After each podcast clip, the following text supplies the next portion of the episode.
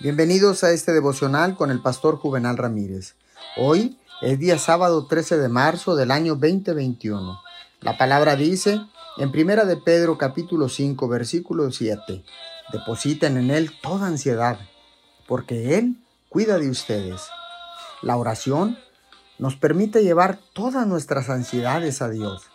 Y si dudamos cuando oramos, entristecemos nuestro corazón innecesariamente.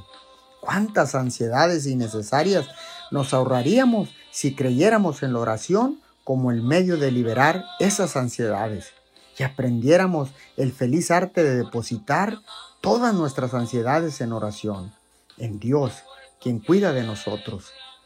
No creer que Dios se interese incluso por el asunto más pequeño que afecta nuestra felicidad limita al Santo de Israel y hace que nuestras vidas estén totalmente vacías de felicidad. Oremos.